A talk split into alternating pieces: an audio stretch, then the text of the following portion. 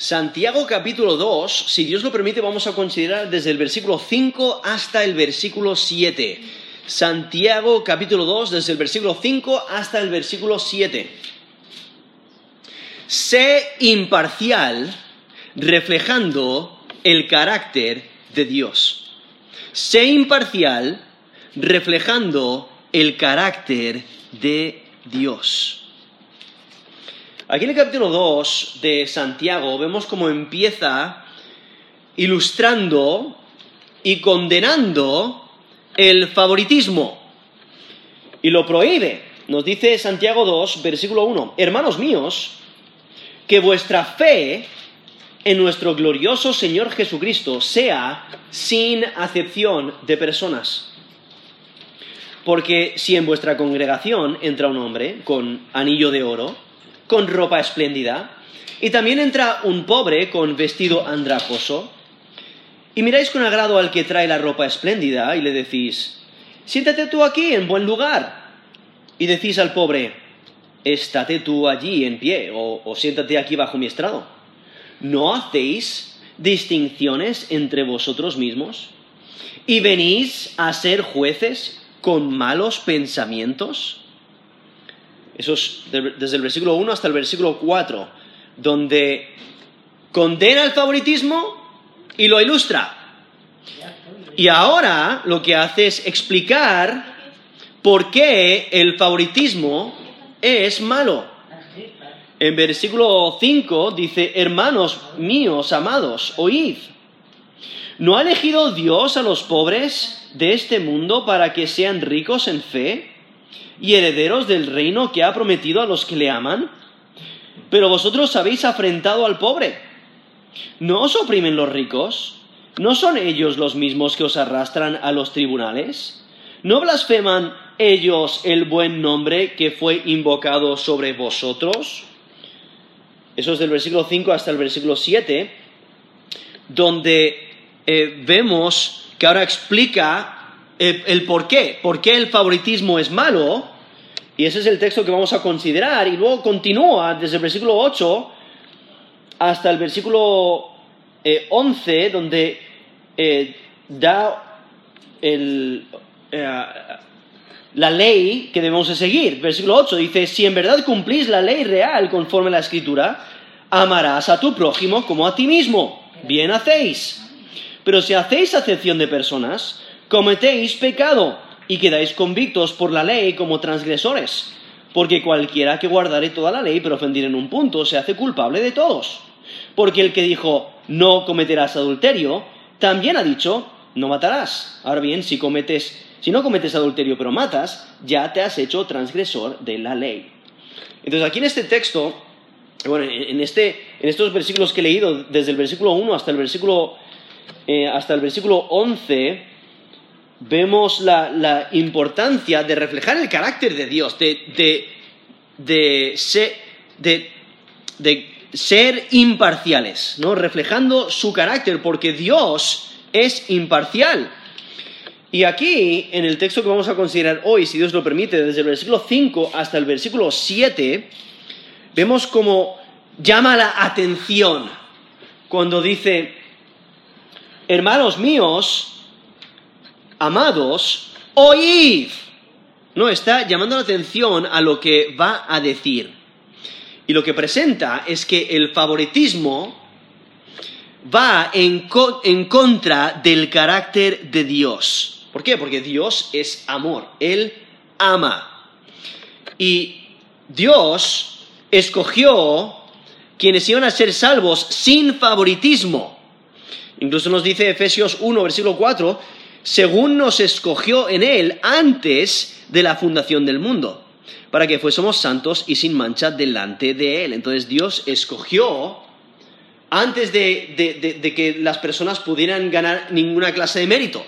Él, escogió eh, conforme a su voluntad, como Él quiso, y por ello aquí vemos el favoritismo va en contra del carácter de Dios.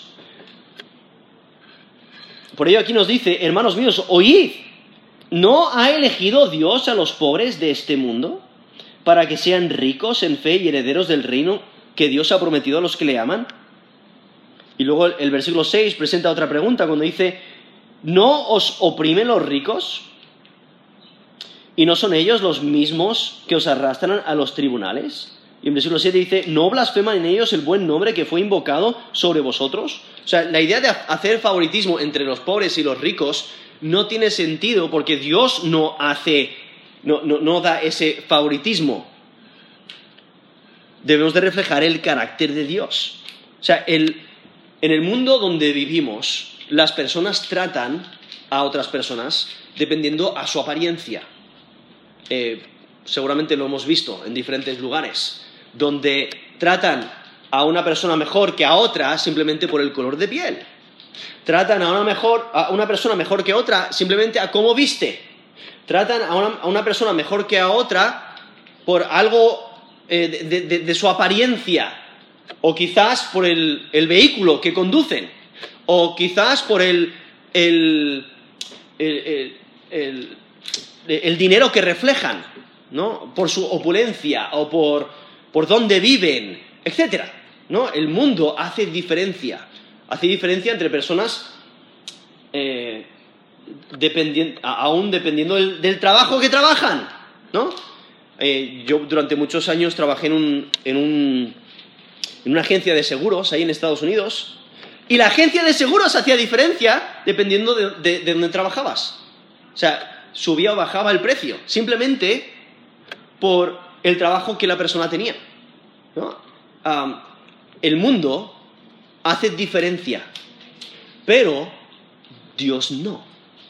Y por ello, si eres hijo de Dios, no debes de reflejar el carácter del mundo, lo que ellos hacen, esas distinciones, sino reflejar el carácter de Dios, el amor de Dios para con todos. Por ello, Dios mandó a su Hijo a morir por todos. ¿no? Mas Dios muestra su amor para con nosotros en que siendo aún pecadores, Cristo murió por nosotros. Nos dice Romanos 5, eh, 8, donde vemos el gran amor de Dios reconociendo que somos pecadores, necesitamos su gracia y Él mandó a Jesús a morir por todos. Y todo aquel que en Él cree es salvo. Entonces vemos la, condenación en la que nos encontramos todos y por la gracia de Dios Él escogió a algunos para, para ser salvos. Y aquí nos dice en versículo 5, ¿no ha elegido Dios a los pobres de este mundo para que sean ricos en fe? y herederos del reino que Dios ha prometido a los que le aman. Ahora aquí, este término eh, traducido pobre incluye pobreza material, como ha estado mencionando en el contexto anterior, en el versículo 2, menciona a una persona que entra en la congregación con vestido andrajoso, una persona pobre materialmente, y lo contrasta con el rico, que, que lleva eh, anillo de oro y ropa espléndida, ¿no? Entonces sí tiene un aspecto de, pobreza material, pero también sugiere pobreza espiritual al mencionar la elección. Y el término que usa Santiago aquí para pobre, con el tiempo, eh, eh, el término se convirtió en identificando aquel que tiene fe, aquel que es piadoso, aquel que es humilde y confía en Dios para su salvación y no en las riquezas. Vemos ese contraste también en, las escrituras, en, el Antiguo Testamento especialmente, donde se va desarrollando esa idea de que el pobre representa al recto, representa al que tiene fe. Y la razón es porque, por lo general, las personas que buscan a Dios son las personas necesitadas. ¿Por qué? Porque no confían en sus recursos, no confían en su fuerza, no confían en sus riquezas, no confían en sus méritos, sino que son pobres, eh, pobres espiritualmente y lo reconocen. Y aún aquí en los tiempos de, Santiago, la, gran mayoría de los creyentes eran pobres. Incluso nos dice Santiago 1.1 dice Santiago, siervo de Dios y del Señor Jesucristo, a las doce tribus que están en la dispersión, salud. Entonces, aquí son esta, esta, carta dirigida a las doce tribus, entonces son hijos de Israel, pero son eh, están en la dispersión, no están en, su, en, el, en, el, territorio de Israel, entonces no están en sus heredades, están sufriendo por su fe, están siendo perseguidos en muchos casos, les oprimen de diferentes maneras, les oprimen en los trabajos, no les pagan lo suficiente o eh, no les permiten comprar terrenos, eh, o, si les permiten pagar terrenos, pues entonces les oprimen exigiendo más intereses, etc. Entonces están sufriendo y son pobres y aun cuando consiguen trabajo, porque muchos pues tenían dificultades conseguir trabajo, pero aun cuando consiguen trabajo, les oprimen, porque saben que son creyentes y, tienen pocos recursos, entonces se aprovechan de ellos, porque el que, el, que, el más fuerte gana, ¿no? Es, es la idea, y el, el, que, el que tiene dinero para sobornar aún a los jueces y los tribunales, pues sale adelante, y entonces eh, como que los ricos son intocables. Entonces, el, punto es que la mayoría en, este tiempo, incluso hoy en día, si, considerásemos la Iglesia universal ¿no? alrededor del mundo, la gran mayoría no son personas, la, la gran mayoría de los creyentes no son ricos. Incluso el apóstol Pablo, en 1 Corintios 1, del 26 al 29, él observa que la mayoría de los creyentes en Corinto eran pobres. Entonces en 1 Corintios capítulo 1 del 26 al 29 dice pues, mirad hermanos vuestra vocación, que no sois muchos sabios según la carne, ni muchos poderosos, ni muchos nobles, sino que lo necio del mundo escogió Dios para avergonzar a los sabios, y lo débil del mundo escogió Dios para avergonzar a lo fuerte. Y lo vil del mundo y lo menospreciado escogió Dios, y lo que no es, para deshacer lo que es a fin de que nadie se jacte en su presencia. Eso es 1 Corintios capítulo 1 del 26 al 29. Y ahí mismo nos dice el porqué, dice, a fin de que nadie se jacte en su presencia. O sea, Dios quiere ser glorificado al alcanzar a personas que se dan cuenta de su necesidad. Y, y por ello, aquí Santiago asume que sus lectores conocen que muchos de los que han aceptado a Cristo como, el Mesías son pobres. Y es que los pobres, ¿se dan cuenta? No tienen ninguna clase de mérito en sí mismos para merecer riquezas espirituales. Y por ello podemos notar aquí un cambio de estatus. Son pobres materialmente y, y, aún reconocen su necesidad de ayuda y por ello son pobres espiritualmente, pero hay un cambio de estatus. Porque al, poner su fe y confianza en Jesús como Señor y Salvador, se vuelven ricos en la fe. ¿no? Su riqueza está en la fe. No, estamos, no, en, no en cosas materiales ni en riqueza, sino ricos en fe. ¿Por qué son ricos? Porque ahora son adoptados hijos de Dios y ahora son herederos del reino de los cielos son herederos del reino de Dios, por ello son ricos en la fe. Y lo que Santiago hace es ampliar lo que significa la riqueza espiritual al mencionar, que son herederos del reino. Por eso dice, para que sean, eh, para que sean ricos en fe y herederos del reino que ha prometido a los que le aman. Y vemos esta promesa. Promesa para aquellos que le aman. Entonces, si notáis, está hablando de, personas que son pobres, sí, eh, posiblemente son pobres eh, materialmente, no financieramente, económicamente, pero, pero lo esencial es que son pobres espiritualmente, se dan cuenta de ello. Y si notáis la conexión donde, donde dice, en la última parte del versículo 5, a los que le aman. ¿No? Son personas que aman a Cristo, que aman a Dios. Son personas que han puesto su fe y confianza en Jesús como Señor y Salvador. son aquellos que tienen fe para creer, los que le buscan. Entonces, eso indica que no son todos los, pobres, en el sentido de que solo porque seas pobre, no significa que seas heredero del reino de Dios. Eh, porque entonces, y si ese fuera el caso, la escritura no nos enseñaría a ayudar a los pobres porque, porque a ver si vas a perder tu salvación o, tu heredad en el reino de los cielos, porque vienes a ser de, pobre a rico o, tener más que otros, no. Vemos que aquí está haciendo el énfasis en, la fe, aquellos que le aman. Sí, son pobres financieramente, pero son pobres eh, eh, eh, espiritualmente y se dan cuenta y aman a Cristo que les ha rescatado. Posiblemente Santiago está haciendo memoria de la enseñanza de Jesús, porque en las bienaventuranzas, si recordáis, en Mateo 5, 3, Jesús dice, bienaventurados los pobres en espíritu, porque de ellos es el reino de los cielos. Eso es Mateo 5, 3. Esa idea de pobre de espíritu es lo opuesto a ser arrogante. Es la idea de, humillarse delante de Dios. ¿no? Ser pobre de espíritu es, ser humilde delante de Dios. es el no tener confianza en sí mismo sino exclusivamente en Dios. La pobreza espiritual es reconocer la, bancarrota espiritual. Es confesar la indignidad delante de Dios y completa dependencia en Él. La pobreza espiritual es el producto del arrepentimiento delante de Dios.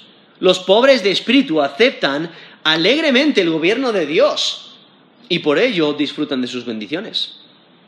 Y es que el, que es pobre de espíritu no se enorgullece, porque reconoce su pecado, reconoce que tiene falta espiritual, está perdido, desilusionado, oprimido, sin esperanza, sin ayuda. No se jacta de sus obras, porque sabe que son vanas, son sucias. Reconoce que no puede ganar mérito por sí mismo, reconoce su condición espiritual y su necesidad de un Salvador reconoce su pobreza espiritual. Toda su fuerza eh, no tiene valor para la eternidad, no puede ganar mérito para con Dios y lo reconoce. Por ello depende completamente de la misericordia y la gracia de Dios. Y si Dios no perdona, está perdido. Sin Dios es un pobre espiritual. Y por su humildad y pobreza espiritual se acerca a Dios en arrepentimiento y por ello recibe perdón de pecados y por ello recibe herencia en el reino de Dios. Y es que por lo general son los pobres que buscan a Dios, porque se dan cuenta de su necesidad de Él. Aún así, el pobre también puede mostrar favoritismo. Hay que recordar que la pobreza física o económica no te garantiza conocimiento de Dios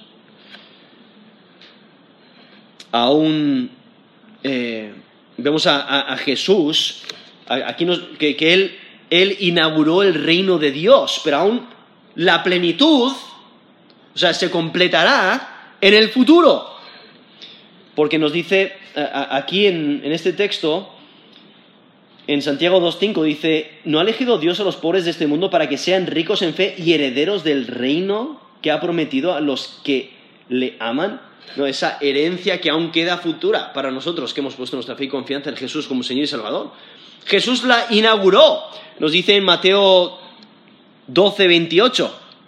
Jesús dice, si yo por el Espíritu de Dios echo fuera a los demonios, ciertamente ha llegado a vosotros el reino de Dios. Entonces, viendo como eh, con, la llegada de Cristo, con su ministerio en sobre la tierra, Él inauguró el reino de Dios. Pero aún queda, eh, se va a completar en el futuro, como nos dice Mateo 25, del 31 al 34. Dice, cuando el Hijo del Hombre venga en su gloria, todos los santos ángeles con Él, entonces se sentará en su trono de gloria. Está hablando de la segunda venida de Cristo. dice, y serán reunidas delante de Él todas las naciones y apartarán los unos de los otros, como aparta el pastor las ovejas de los cabritos. Y pondrá las ovejas a su derecha y los cabritos a su izquierda. Entonces el rey dirá a los de su derecha, Venid, benditos de mi Padre, heredad el reino preparado para vosotros desde la fundación del mundo. Eso es Mateo 25, 31 al 34. donde nos dice eh, y, y no- nos da a entender esta, la plenitud, la, la plenitud del reino de Dios que se completará en el futuro. Eh, Eso es Mateo 25 del 31 al 34. Y es que las personas heredan el reino de Dios por la fe. Nos dice 1 Corintios 6, del 9 al 11, dice, ¿no sabéis que los injustos no heredarán el reino de Dios? No erréis ni los fornicarios, ni los idólatras, ni los adúlteros, ni los afeminados, ni los que se echan con varones, ni los ladrones, ni los ávaros, ni los borrachos, ni los maldicientes, ni los estafadores heredarán el reino de Dios. Y esto erais algunos, mas ya habéis sido lavados, ya habéis sido santificados, ya habéis sido justificados en el nombre del Señor Jesús y por el Espíritu de nuestro Dios. Eso es, eso es 1 Corintios 6, del 9 al 11. 1 Corintios 6, del 9 al 11, donde, donde me- menciona diferentes clases de personas y diferentes pecados que han cometido, pero lo que, lo que les hace herederos del reino es su fe. Es que han sido lavados, limpiados por la sangre de Jesús. Porque las personas de fe son las que heredan el reino de Dios. Las demás no. Entonces, aquí cuando menciona a los pobres, hay que, hay que eh, recordar que Él no está excluyendo a los ricos, ¿vale? No está excluyendo a los ricos financieramente, porque la Escritura misma nos da ejemplos de personas extremadamente ricas que tenían fe para salvación. Solamente por dar dos ejemplos, tenemos a Abraham, tenemos a Job, pero muchos más, ¿no? Son ricos financieramente, pero tienen fe para salvación. La, la cuestión es que, como dijo Jesús en Mateo 19, 23, dice, de cierto os digo que difícilmente entrará un rico en el reino de los cielos. Eso es Mateo 19, 23. Por- ¿cu- ¿Cuál es la razón? Es porque tienden a buscar las cosas materiales. Es porque tienden a eh, enfocarse en sus recursos. Piensan que no necesitan ayuda, piensan que pueden solos y por ello no buscan al Salvador. Y entonces por ello aquí Santiago está hablando de personas pobres a los ojos del mundo. Son personas humildes que reconocen su dependencia en el Señor y confían en Él para salvación. Y es que comúnmente los pobres eh, son más sensibles a las cosas de Dios. Pero vemos cómo hay un cambio de estatus, porque sí, son pobres financieramente o eco- económicamente, pero por su fe, nos dice aquí el versículo 5, sean ricos en la fe y herederos del reino que ha prometido a los que le aman. ¿Quién es, quién es lo ha, promet- qui- quiénes ha prometido? ¿Qui- ¿Quién ha prometido? Dios. Y entonces, aunque los creyentes pueda que sean pobres materialmente, poseen riqueza espiritual y anticipa gran- anticipan grandísimas bendiciones en el futuro. Y por ello los, los demás, los creyentes deben de considerar a otros por medio de su, de, de su punto de vista espiritual. El, el creyente no debe de evaluar a otros por medio de los estándares del mundo. Dios se deleita en dar su gracia a aquellos que son rechazados por el mundo. Y Santiago hace un llamado a los creyentes a reflejar el carácter de Dios. Y quizás Santiago está diciendo que los pobres dentro de la iglesia, ¿no? Eh, aparte de, ese- de esa visita que vemos ahí en versículo 2 y versículo 3, posiblemente ah, había diferentes clases de personas en esa congregación y los pobres estaban siendo rechazados. Eh, y lo que Santiago está diciendo, eso no debe ser así, debéis de reflejar el carácter de Dios. Sí, son pobres materialmente, pero están interesados en las cosas espirituales. Y cuando ponen su fe y confianza en Jesús como Señor y Salvador, son herederos del reino de Dios. Y por ello continúa aquí Santiago diciendo, versículo 6, pero vosotros habéis afrentado al pobre. ¿No? Porque han hecho distinción entre personas. Han tratado mejor al rico que al pobre. Y lo que Santiago está diciendo, eso no tiene sentido para nada. Porque ni siquiera Dios lo hace. Dios no lo hace. Entonces debemos reflejar el carácter de Dios. Y en versículo 6 dice, eh, eh, empieza a dar razones por las que no tiene sentido. Dice, ¿no os oprimen los ricos? ¿No son ellos los mismos que os arrastran a los tribunales? Versículo 7, ¿no blasfeman ellos el buen nombre que fue invocado sobre vosotros? Entonces lo que Santiago hace es contrastar las acciones discriminatorias de la congregación con las de Dios. Dios ama a todos. Dios bendice a todos. Dios provee salvación a todos. Y los que creen en Él, los que le buscan, los que se humillan delante de Él, son los que reciben esa salvación. Y es que los que muestran parcialidad deshonran a los pobres. Aquellos que muestran favoritismo manifiestan una actitud contraria a la de Dios. Por eso dice, pero vosotros habéis afrentado al pobre, que es la idea de deshonrarle. Es de no tratar con respeto, de insultarles, porque les han tratado de manera diferente. Y es que aquellos que muestran parcialidad se oponen a Dios. Nos dice Proverbios 17.5, el que escarnece al pobre afrenta a su hacedor. Eso es Proverbios 17.5. Y es que aquellos que practican la discriminación muestran que son culpables de favoritismo. Son culpables de no cumplir la ley. ¿Cuál ley? Versículo 8 y 9. Dice, si en verdad cumplís la ley real conforme a la escritura, amarás a tu prójimo como a ti mismo bien haces. Pero si hacéis acepción de personas, cometéis pecado y quedáis convictos por la ley como transgresores. Esto es Santiago 2 del 8 al 9. Entonces, al mostrar favoritismo, no cumplimos la ley, la ley de, amar a otros, eh, como debemos amarles. Y entonces lo que Santiago no está diciendo es que no debemos de ser, no debemos de ser amables con los ricos, sino que no se les debe de dar más atención y respeto que a los demás. No hay que tratar a las personas eh, de, la misma manera. No, no hay que discriminar contra los pobres a favor de los ricos. Posiblemente algunos de los creyentes pensaban que con sus halagos eh, hacia los ricos eso les traería favor y les ayudaría en su vida. Pero Santiago dice que, están muy equivocados. Aquí Santiago, podéis notar como Santiago trata a la mayoría de los creyentes como a pobres, los cuales están sufriendo por su fe. Aún vemos en el capítulo 1, versículo 2, dice, hermanos míos, tened por sumo gozo cuando os halléis en diversas pruebas. ¿Por qué están sufriendo pruebas? Por su fe.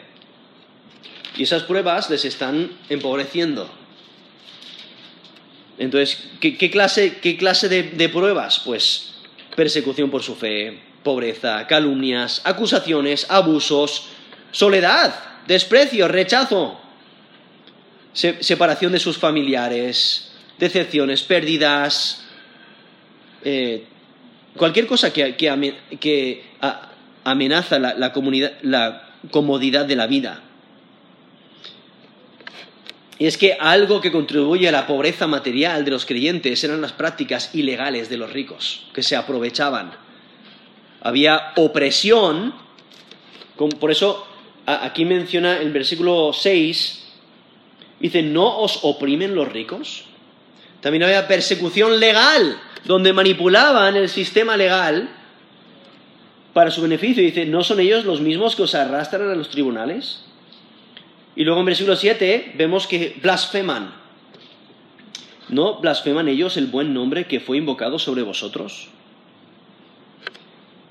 Y obviamente aquí eh, se está refiriendo a estos ricos como personas que no conocen al Señor, que no son creyentes. Y es que era común en la antigüedad que había un grupo pequeño de propietarios, eh, había un grupo pequeño de mercaderes y ellos eran los que acumulaban más y más. Y incrementaban sus recursos y sus pertenencias y sus riquezas. La mayoría eran pobres. Y por la, obra ilegal de los ricos, muchas veces los pobres perdían sus terrenos y empobrecían más y más. Y, vemos por eso en la, en la escritura, vemos como Dios condena esas acciones. Porque los ricos comúnmente oprimían a otros para ganancia económica, como nos vemos en Amós. profeta Amós 4.1 dice, Oíd esta palabra, vacas de Basán, que estáis en el monte de Samaria, que oprimís a los pobres y quebrantáis a los menesterosos. Esto es Amós 4.1. Y les llama vacas de Basán, porque las vacas de Basán se, les conocía como eh, muy buenas vacas, ¿no? Eh, vacas gordas. Esto es Amós 4.1. Ezequiel 22.7. Al padre y la madre despreciaron en ti, al extranjero trataron con violencia en medio de ti, al huérfano y a la viuda despojaron en ti. Eso es Ezequiel 22.7. Jeremías 22.3. Así ha dicho Jehová, haced juicio y justicia y librad al oprimido de mano del opresor. Y no engañéis ni robéis al extranjero, ni al huérfano, ni a la viuda, ni derraméis sangre inocente en este lugar. Sos Jeremías 22, versículo 3. Entonces vemos ahí cómo los ricos se aprovechan y oprimían a otros para ganancia económica. Y es que los ricos eh, usaban aún su riqueza e influencia en los tribunales para asegurar que los veredictos fueran favorables para ellos en contra de los pobres. Y por ello los ricos oprimían eh, de manera económica. ¿Cómo? Pues exigiendo altos intereses, exigiendo el cobro de las deudas, eh, quitándole sus heredades, quitándole sus pertenencias, reduciendo sus salarios. ¿no? Una, diversa eh, cantidad de injusticias. Y por ello aquí Santiago está diciendo, o sea, ¿cómo puede ser que los ricos os opriman de esa manera y los tratáis mejores que a los demás? No, los ricos son los que suelen oprimir, pero son los que tratamos bien por su apariencia. E, ellos oprimen y, dañan y os llevan a tribunales. Por eso nos dice, ahí al final del versículo 6, dice, ¿no son ellos mismos los que os arrastran a los tribunales? ¿Cuándo? Cuando aquí está el pobre, que está empobreciendo más y más y por cualquier razón no tiene dinero para pagar su deuda, pues entonces les arrastran a los tribunales rápidamente para exigir, el pago. Como tenemos el ejemplo ahí en, Mateo 18, del 23 al 35, donde, la parábola del siervo que no perdona. No perdona y aunque él ha sido perdonado su deuda, no está dispuesto a perdonar la deuda de un compañero, esto es en Mateo 18. Y en versículo. Eh, en versículo 29 dice: Entonces su consiervo, postrándose a sus pies, le rogaba, diciendo: Ten paciencia conmigo, yo te lo pagaré todo. Mas él no quiso, sino fue y le echó en la cárcel hasta que pagase la deuda. Y viéndolo sus consiervos lo que pasaba, se entristecieron mucho y fueron y refirieron a su señor todo lo que había pasado. Entonces, llamándole su señor, le dijo, siervo malvado, toda aquella deuda te perdoné porque me rogaste. ¿No debías tú también tener misericordia de tu consiervo como yo tuve misericordia de ti?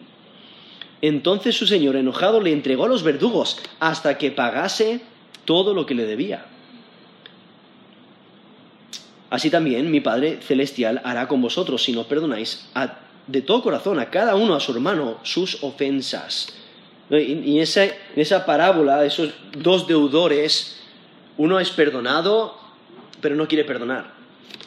Y, pero vemos e, e, esa, esa, parábola muestra esta idea de, de, llevarle al tribunal hasta que pague todo. ¿no? Y eso es lo que ocurría, esa opresión hacia los hacia los pobres.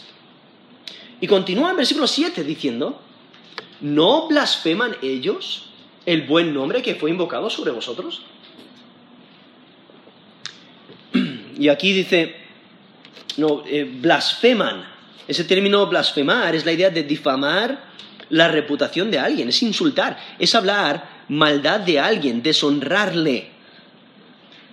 Y es que los ricos también oprimen de manera religiosa.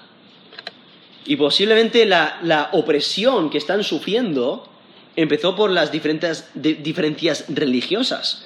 No, posiblemente estos ricos vieron la posibilidad de aprovecharse, esta oportunidad, de aprovecharse de los pobres e, e indefensos cristianos. Ahora, esta idea de tener un nombre invocado sobre vosotros implica, implica posesión. Entonces dice, ¿no blasfeman ellos el buen nombre que fue invocado sobre vosotros? Lo más probable es que se refiera al nombre de Dios. Entonces, Dios les ha comprado. No, son propiedad de Dios. Nos dice 1 Corintios 6, 20. Porque habéis sido comprados por precio Glorificad pues a Dios en vuestro cuerpo y en vuestro espíritu, los cuales son de Dios. Eso es 1 Corintios 6, versículo 20. O en 1 Pedro 1, del 18 al 20. Sabiendo que fuisteis rescatados de vuestra vana manera de vivir, la cual recibisteis de vuestros padres, no con cosas corruptibles como oro o plata, sino con la sangre preciosa de Cristo, como de un cordero sin mancha y sin contaminación ya destinado desde antes de la fundación del mundo, pero manifestado en los postreros tiempos, por amor de vosotros. Eso es 1 Pedro 1, del 18 al 20, donde vemos que hemos sido comprados con la sangre de Cristo, ¿no? Somos posesión de Dios, propiedad de Dios. Y por ello aquí dice, el buen nombre que fue invocado sobre vosotros, indicando el, nombre de Dios eh, y él... Eh, somos su propiedad, Él nos ha comprado, somos su posesión. Eso es lo que implica esa idea del nombre invocado sobre vosotros. Entonces aquí vemos que están difamando el nombre, están hablando mal del nombre. Y esta difamación posiblemente eh, tenía diferentes aspectos, porque aquí Santiago realmente no da mucho detalle sobre ello, pero posiblemente están deshonrando el nombre de Dios. Están blasfemando el nombre de Dios, hablando mal del nombre de Dios. Pero también posiblemente eh, se entretienen riéndose de la moralidad y de la adoración de los creyentes, ¿no? de las prácticas de los creyentes, de lo que creen, y se ríen y, hablan mal de ellos y les calumnian y blasfeman el, nombre de Dios. Y entonces, eh, lo que Santiago está diciendo es, mira, si os ponéis, si buscáis eh, congraciaros con los ricos, realmente os estáis poniendo del lado de aquellos que blasfeman el nombre de Dios, de aquellos que, os oprimen, aquellos que se aprovechan de, vosotros, aquellos que, o sea, os, eh, os, oprimen, os persiguen legalmente, o sea, buscan la manera de, de trabajar con, con los tribunales, quizás eh, por su influencia, por su poder, por sobornos, etcétera, os persiguen legalmente y aún blasfeman el nombre de Dios. Entonces no tiene sentido de que les honréis más que a otros.